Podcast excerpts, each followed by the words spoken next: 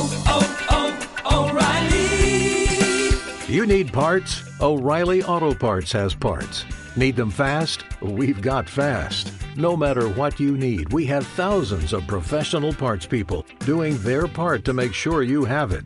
Product availability. Just one part that makes O'Reilly stand apart. The professional parts people. Oh, oh,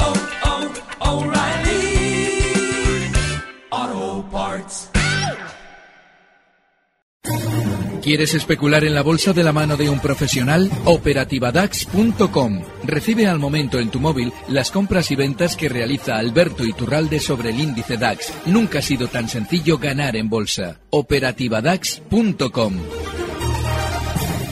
Capital, la bolsa y la vida. Pasión por los mercados.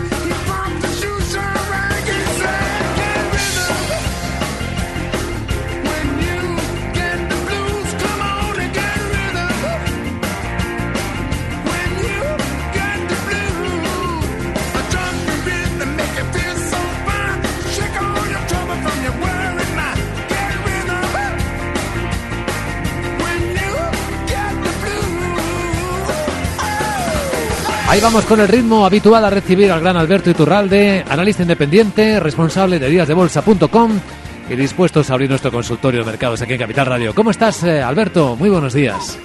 Muy buenos días, fenomenal. ¿Qué aspecto tiene el mercado? Bueno, pues no tan fenomenal como yo. Eh, fíjate, eh, seguramente eh, nos va a tocar todavía caer más. Y es que eh, hemos vivido durante meses, claro, es un poquito repetitivo ya, ¿no? Porque lo digo todos los viernes, pero hemos vivido durante meses, una vez que el IBEX había rebotado, durante dos meses concretamente, nos han estado contando que todo volvía a la normalidad. Todo el mundo, de alguna manera, volvía a tener un sentimiento esperanzador con respecto a subidas y eso normalmente se traduce en las caídas que ya estamos viendo. Claro, como el primer golpe bajista que se produjo el 3 de diciembre fue rapidísimo con aquello de las declaraciones de Draghi, lo normal es lo que estamos viviendo ahora, es decir, una continuidad con menos velocidad que seguramente llevará al IBEX desde los 9.740 hasta seguramente zonas de 9.600, no, no, seguramente eh, 9.600 digo porque esa es una zona técnicamente muy importante, pero no nos debe extrañar que incluso ni siquiera los llegue a tocar, que se pare un poquito por encima. Lo importante es tener en cuenta que el mercado está, bueno, pues que de mí a mí no me toques, no hay valores claros en los que poder entrar con, con garantía, o bueno, si es que puede existir garantía, pero con mayores probabilidades, desde luego, no hay mucho en el mercado. Así es que, desgraciadamente, tenemos que acudir a aquel topicazo de la prudencia. Bueno, pero algo resérvate bueno para el minuto de oro, ¿eh? Vamos Es a que ver. estamos dando, le estamos dando emoción. Eso, eso. Vamos a ver qué quieren saber nuestros oyentes. Tenemos aquí muchas preguntas. En oyentes arroba capitalradio.es, por Twitter eh, citando arroba capitalradio B, por teléfono 91283 3333. A ver. Eh, en primer lugar, José Manuel de Madrid. Me gustaría preguntarle a Alberto Iturralde cómo ve Inditex después del recorte de estos días. Bueno, es muy importante eh, lo que ha pasado en Inditex en el sentido de que eh, ha llegado a la baja a una zona crítica. Eh, en la zona 31,70 que marcaba semanas atrás como mínimos, antes de volver al alza a marcar nuevos máximos, esa zona del 24 de noviembre, es muy importante y ahora por ahora, en esta última caída, la ha respetado. Ahora mismo Inditex está en 32,21. Bueno, pues cualquier posición compradora en Inditex, ahí tiene que tener un stop. De todas formas, hay que entender que el Inditex no es extraño que podamos llegar a ver zonas de 30. La, la subida ha sido mucho mayor que el resto del mercado y es normal que a la hora de recortar ahora, bueno, pues eh, tengamos esa especie de miedo precisamente porque la volatilidad o ese nerviosismo al ser mayor, pues le lleva también a recortar un poquito más. Pero no es algo que haya desbaratado todavía su tendencia de largo plazo. Ahora bien, eh, los stops y sobre todo durante estas sesiones son absolutamente o deben ser absolutamente férreos a la hora de aplicarlos. 31.70 el stop. Sandra No Torrecillas, que está aquí a mi lado. Di, algo, di hola, Sandra, para que vean que es verdad. Hola, aquí ¿Ves? sigo. está vigilando, como siempre hace. Sandra em, pregunta, otra Sandra, ¿cómo ve el señor Iturralde a Viscofan? Pues fíjate, eh, es probablemente de lo poco en el mercado en lo que yo ahora mismo confiaría. Ha sido toda la vida un valor que tampoco se ha guiado demasiado por lo que sucedía en la media del resto de valores. Y bueno, pues en, la- en las últimas horas ha descendido también como los demás en este caso, pero lo está haciendo hasta una zona de soporte en 55. Cotiza todavía un euro por encima, en 55,97, con lo cual si yo la estuviera, colocaría justo el stop ahí en 55. Y si estuviera buscando algo en lo que entrar, pues esa zona 55 es buena.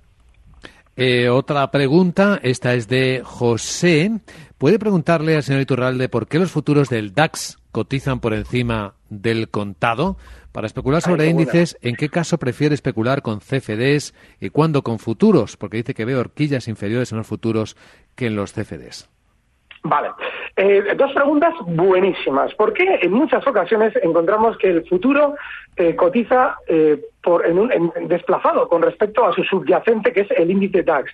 Bueno, pues muy sencillo. Cuando se prevé que vaya a suceder en cualquiera de los valores del DAX una operación que vaya a afectar al precio, ya sea una operación de capital, una ampliación en la que se vayan a emitir derechos o bien la entrega de un dividendo o cualquier situación que se prevea que en el vencimiento del futuro vaya a, de alguna forma a el precio en el que se incluye eh, en el DAX Cetra ese valor, pues lógicamente vaya a variar, pues lo normal es que el futuro esté ya anticipando esa diferencia con respecto a lo que va a valer el índice en el momento del vencimiento. La siguiente, la segunda pregunta, que también es muy buena, ¿por qué hay esa diferencia de horquillas y normalmente siempre es positiva, es decir, es mejor, es más estrecha la horquilla del futuro? Pues lógicamente porque el futuro es un producto negociado de manera directa. Ustedes compran y venden lo que otro compra y vende. Sin embargo, en los CFDs, normalmente la horquilla la coloca el creador de mercado, que normalmente también suele ser nuestro broker o alguna entidad con la que ha llegado a algún acuerdo nuestro broker. Con lo cual, en esa horquilla hay parte del beneficio de nuestro broker y la fijan según sus intereses comerciales, que normalmente nos avisan de antemano.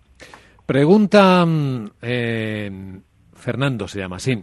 Soportes y resistencias para más móvil. Es momento de entrar. Más móvil cotiza en el, en el MAP, me parece, ¿no?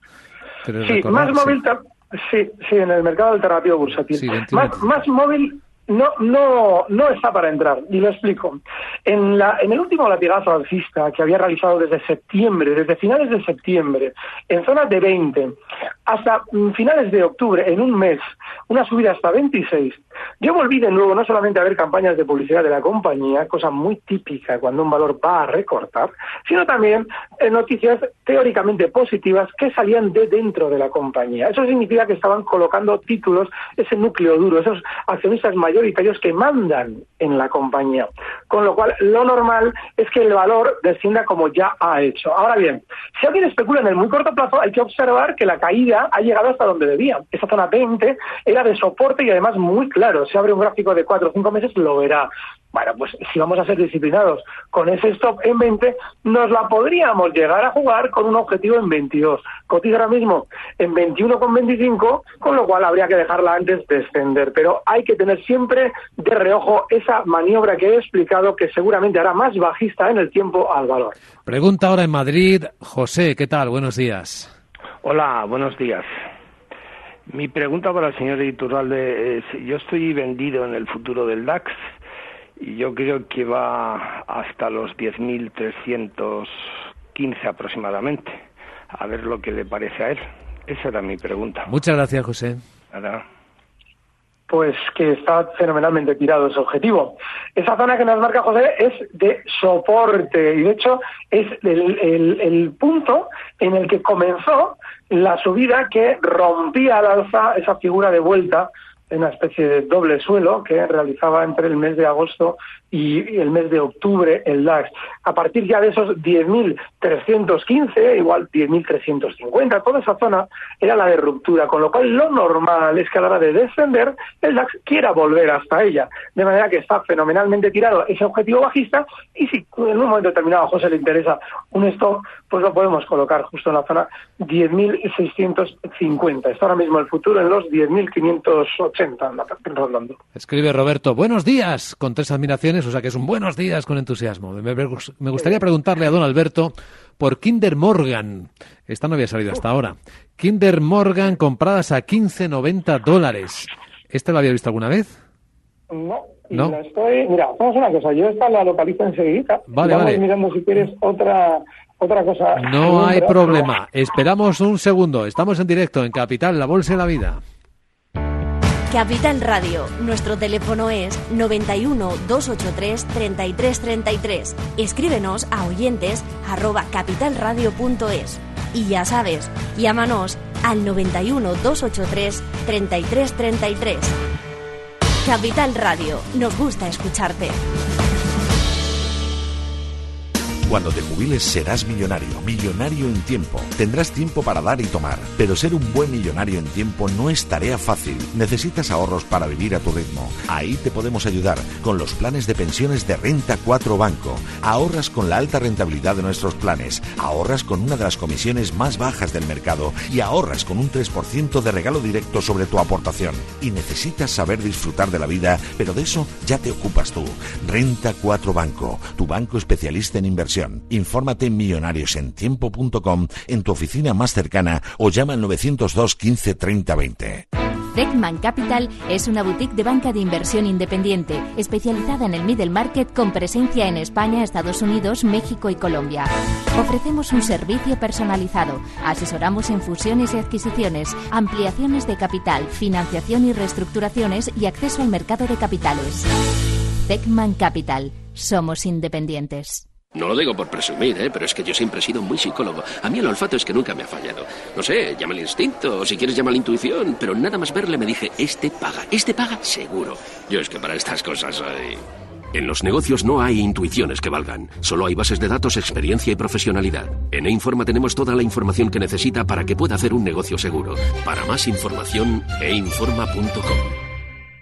Más de 3.000 personas nos han llamado al descubrir que su vehículo está afectado por el fraude de emisión de gases. Por eso, en Legalitas hemos creado una plataforma de afectados y nuestros expertos ya trabajan en diferentes vías de reclamación. La unión de todos y la fuerza de Legalitas hará que consigamos lo que te corresponde. Infórmate y únete gratis a la plataforma Legalitas 902 32 32 52.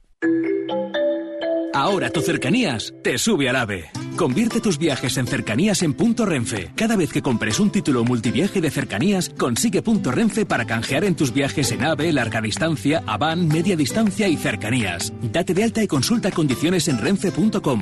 Más Renfe, más cerca. Capital, la bolsa y la vida. Kinder Morgan, con este nombre se define a una compañía de infraestructuras energéticas en Estados Unidos con sede en Houston.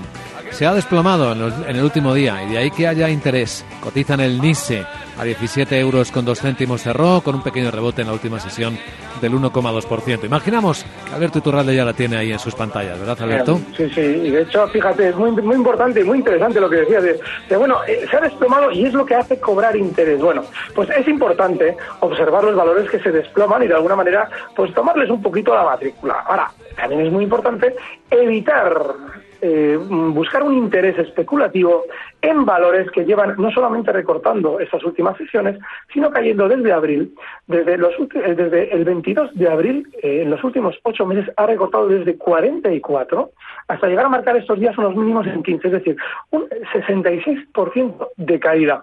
A partir de ahí, la velocidad se ha, eh, bueno, se ha acelerado durante las últimas sesiones. Es un valor que está en lo que podríamos llamar, que no existe, pero podríamos llamarlo caída libre, es decir, para de alguna manera hacerlo expresivo o gráfico y que no debemos tocar bajo ningún concepto. Aún así, durante estos días lo normal con esas sobreventa es que tenga algo más de rebote. Si él las tiene ya o se plantea una entrada, el stop inexcusable en 16.50, cotiza en 17 y como mucho el rebote hasta 19, pero yo desde luego no lo haría.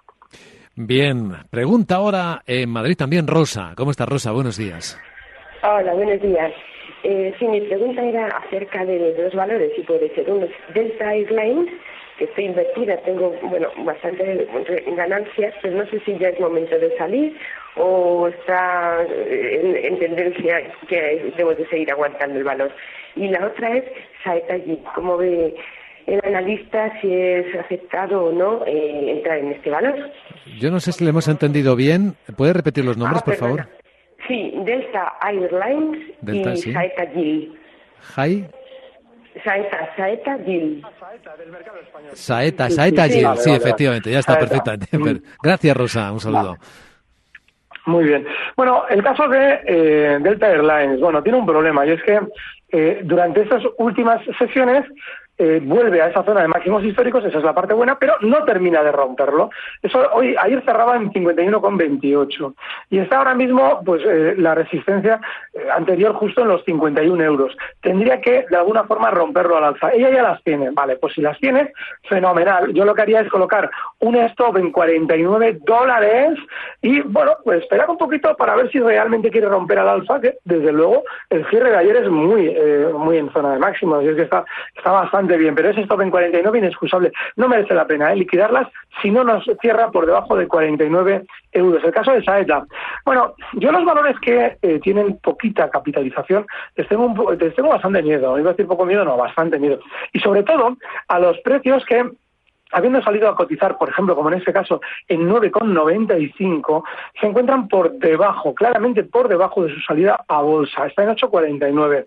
Así es que yo, en principio, buscaría un valor que, tenga, por lo menos, una cotización, si se quiere, de este tipo de valores de poca capitalización y que lleve poco tiempo en el mercado, que por lo menos se encuentre por encima de su salida a bolsa. Ahora sí, si no pudiéramos vivir sin saeta, vale, pues el stop claro en 8,25. Está en esos 8,49 y cualquier objetivo alcista no debe ir más allá al alza de la zona 8,70. Otra pregunta de un valor de los que no son habituales. El laboratorio RJF. Pregunta Mario sobre los soportes y resistencias del laboratorio Reis Joffre, ¿no? que es como se conoce también. Ah, Vale, vale, vale, vale, vale, vale. RJF. Vale. Sí, aquí lo tengo. Vamos a ver si se abre el gráfico. Pues esto es una ruina de valor. ¿eh? Estamos hablando de precios que eh, vienen, mira, por ejemplo, para que nos hagamos una idea, este precio el día 25 de febrero llegó a dar un latigazo al alza desde 6 euros hasta 9 euros y recortó todo ese recorrido en una sesión. Es decir, que ha dejado a muchísima gente enganchada. Desde entonces, para obviamente escapar de esos enganchados y rentabilizar mejor su posición, ese núcleo duro que vendió las acciones entre 6 y 9 lo ha hecho caer hasta 3,74 donde está ahora. Bueno, querrán recomprar esas acciones, pero el intentar recomprar esas acciones seguramente será en zonas de 2,80, con lo cual no hay que tocar, hay que estar en valores que estén funcionando bien y eso lo está haciendo fatal. Por Twitter, dar también lugar a quienes lo están, nos están transmitiendo consultas. Juan pregunta por el Santander que compró a 4.80 y luego sobre el barril de petróleo Texas, el West Texas. Bueno, el, el- el comprar el Santander en 480 no es descabellado. Lo que quizás sí sea conveniente es cuando hacemos una operación en un valor que está descendiendo, digo que no es descabellado porque es una zona de soporte. Cuando eh, continúa el valor a la baja por debajo de nuestro precio de compra, pues hay que ponerle un límite. Bueno, pues lo normal ahora mismo es que el Santander, si la tenga, si la tenemos, pues eh, lo normal es que si quiere rebotar, que es lo que a él le interesa, pues frene en 4.63, que es el mínimo que marcaba antes de ayer. Bueno, está en 4.66. Así es que, bueno, pues podemos esperar hasta ese 4.63 y a partir de ahí yo, desde luego, no las tendría. Incluso, bueno, podemos darle margen hasta 4.60, que es una zona de soporte. Pero a partir de ahí eh, colocaría un stop. Oliva el petróleo que decía, el crudo el o el West, Brent. el West Texas. Ah, fenomenal, muy bien. Pues el caso del crudo. Yo creo que el crudo, lo lógico es que todavía pueda tener un poquito más de caída. Aquí, cuando ya vemos este tipo de movimientos eh, que no se recuerdan apenas, pues hay que echar el gráfico hacia atrás para ver dónde había una zona de soporte allá por los años, por ejemplo, los años 90. Bueno, pues los años 90, la zona de soporte clara eran los 35-43. En realidad eran resistencia en aquel momento y ahora sería soporte. Yo estoy convencido de que durante estos días eh, no solamente escucharemos más información negativa con aquello de que el petróleo marca nuevos mínimos, como está haciendo hoy, sino que lo normal es que ese sentimiento negativo derivado de esas noticias provoque algún rebote en el petróleo. Creo que hay que estar ya con mucho cuidado en el lado corto si es que estamos bajistas. Pregunta ahora Ana en Madrid. ¿Cómo estás, Ana? Buenos días. Hola, buenos días, Luis Vicente. Felicidades ya de las Navidades porque no vamos a tener a lo mejor otra ocasión para hablar. Ah, pues Mire, muchas gracias. Quisiera preguntar. As- Bueno, alguna vez sí, señor Iturralde. Le pregunto muchas veces. Mire, eh, quisiera entrar en algún valor. Estoy en liquidez y no me diga lo mejor de qué está. No, hay que entrar en algo porque creo que los precios son ya, eh, bueno, para, para lanzarse. Eh, mm, eh, eh, comentaron en una ocasión que OHL, si llegaba a 5.50, era momento de tirar la caña. A ver, que me diga, y si no es ese valor, alguno. Tengo 12.000 euros para, disponibles para entrar. Muy bien, gracias, A Ana. ver, Gracias. vale. El caso de OHL, aunque no vaya a ser el valor que yo le sugeriría, sí que hay que explicar una cosa.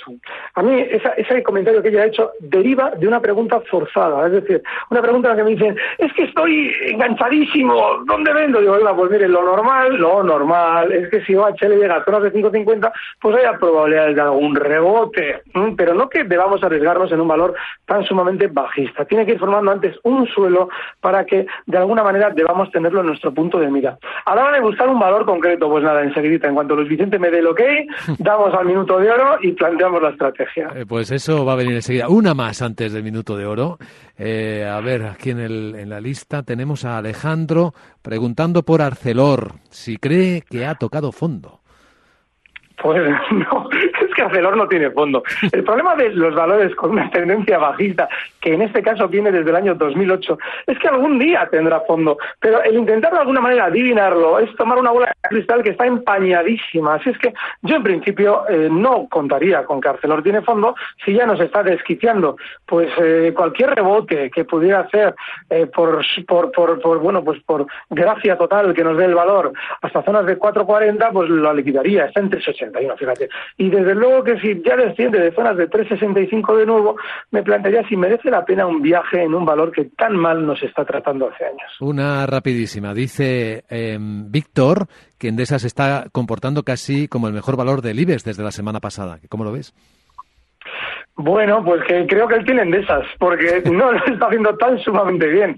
Claro, sí está, sí está realmente funcionando menos mal que los demás.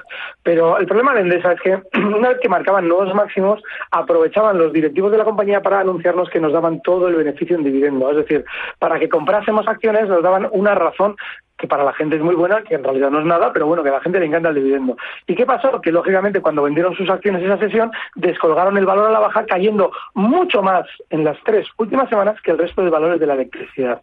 Ahora mismo en Endesa el stock claro en 18,80. Pues... Minuto de oro. A ver, ¿cuál es la lección de Alberto Iturralde para este viernes? Bueno, pues hay, hay que tirar a esos valores disidentes. Lo hemos citado antes de refilón.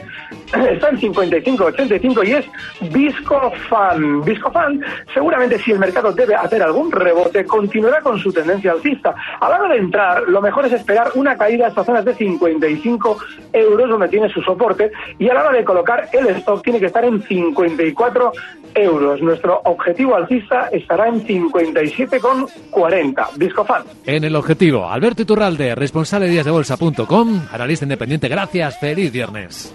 Gracias, un fuerte abrazo. Recibe al momento las operaciones de Alberto Iturralde vía SMS en tu móvil. Operativa DAX.com.